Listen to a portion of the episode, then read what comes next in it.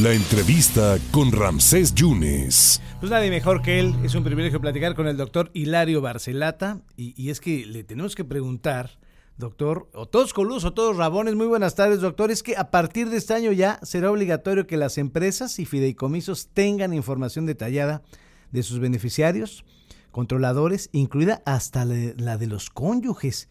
Y esto se debe a, a que hay un requerimiento del SAT, del Servicio de Administración Tributaria pero si no se cumple, doctor, hay sanciones hasta de dos melones. Y no hablo del de las frutas, dos millones de pesos, doctor. ¿Cómo ves esto? ¿Qué tal, estimado Gracias, Me da mucho gusto saludarte a ti, a tu auditorio. Eh, sí, eh, el, SAT está endureciendo sus, eh, sus medidas de control sobre los contribuyentes, particularmente en esta área en donde siempre ha habido este, pues una, una una imagen de, de, una fuerte evasión fiscal, justamente porque las sociedades anónimas, al ser anónimas, pues eh, encubren, digamos, pues quiénes son los, los participantes, hay ahí información que no está al alcance del SAT y definitivamente pues esto impide que pueda cobrar los, eh, los impuestos, particularmente el impuesto sobre la renta, eh, porque además se han encontrado formas de, de encubrir, no solamente no dando la información, sino que además eh, constituyendo empresas empresas morales que se vuelven eh, socios accionistas y que además radican en el extranjero y esas pues no tienen la obligación de, registrarse en el SAT entonces hay eh, las sociedades anónimas han, han servido durante muchos años pues para ocultar el, la información y para pues eh, evadir el, el, pago del impuesto sobre la renta que en el caso de las sociedades anónimas pues realmente es, es, muy grande no normalmente las personas morales pues son las que representan empresas con millones de, de pesos de utilidades eh, anualmente Doctor, tú sí estás viendo que en esta administración, en este sexenio, sí se está poniendo disciplina y orden financiero para que no haya fugas. Mira, creo que sí, por las acciones que hemos venido viendo, eh, el apretón que se dio eh, el año pasado, me parece que fue eh, a los a los deudores del, del fisco, había por ahí muchos pues muchos contribuyentes meten juicios para evitar el pago, muchas veces porque consideran que el pago es injusto, indebido, o simplemente como una estrategia pues para para evitar pagar el, el, total de, de los impuestos. Entonces ahí hubo un apretón muy fuerte, eh, muchos se quejaron de, de, incluso de que hubo eh, pues ahí algunas amenazas y demás. Se les infundió miedo y finalmente eh, se cobraron muchos millones de, de, pesos. Me parece que esas esas medidas pues van abonando a digamos a, mejorar la recaudación. Claro pues como tú decías todos coludos todos, este, ah, exactamente todos todos rabones y creo que hace falta apretar a los empresarios eh, cercanos a, al presidente, por ejemplo, por ahí este Salinas Pliego, mm. incluso Salinas Pliego, por ejemplo, le han perdonado impuestos, ¿eh? le han perdonado, ¿no?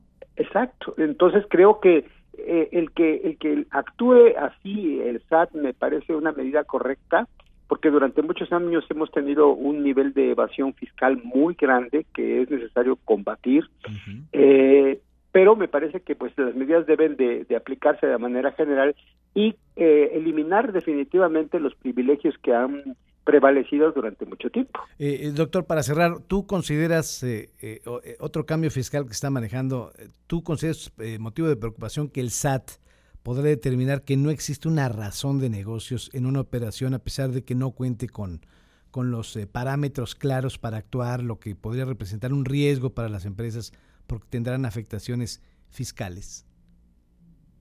Mira, ahí es un es un, tema delicado, digamos, eh, por cuanto a, a la manera en la que se está planteando. Yo creo que, pues, todas esas medidas, digamos, eh, esa en particular va va abonando a, tener un pues un mejor control, una mayor supervisión de parte del, del SAT.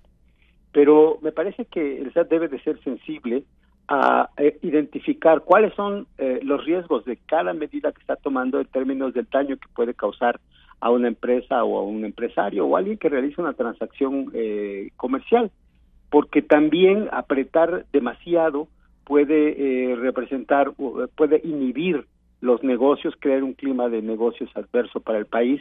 Y en estos momentos más que en ningún otro, creo que lo que necesitamos es incentivos para que se genere una rápida recuperación económica. E, es que aquí se solicitan los beneficiarios, nombre, fecha de nacimiento, domicilio, el CUP, el estado civil. Eh, es un requisito que, que, se tiene que entregar también, ¿no? El acta de nacimiento, la de matrimonio, del cónyuge, todos están dentro. Sí, sí, va, va, va, va. Podría pensarse que es un exceso porque va más allá, digamos, eh, de accionista, ¿no? Ya, ya, la familia y demás. Yo creo que una vez identificado al accionista, eh, teniéndolo registrado y ubicado, este, pues creo que no, no, no, no sería necesario extenderlo, pues, más allá, ¿no? Porque con la información de, de, el accionista sería más que suficiente para poder eh, hacer que pague sus impuestos. Doctor, te mando como siempre un abrazo. Muchísimas gracias por tus atinadas observaciones. Entonces, el SAT va por los datos de accionistas. Muy bien. Me da mucho gusto saludarte, eh, Rancés. Es un gusto. Gracias, doctor. Gracias, un abrazo. doctor, el doctor, el doctor Hilario Barcelata Vaya, que si le sabe a estas cuestiones financieras. Además, amigo de esta casa del 97.7 del 101.1.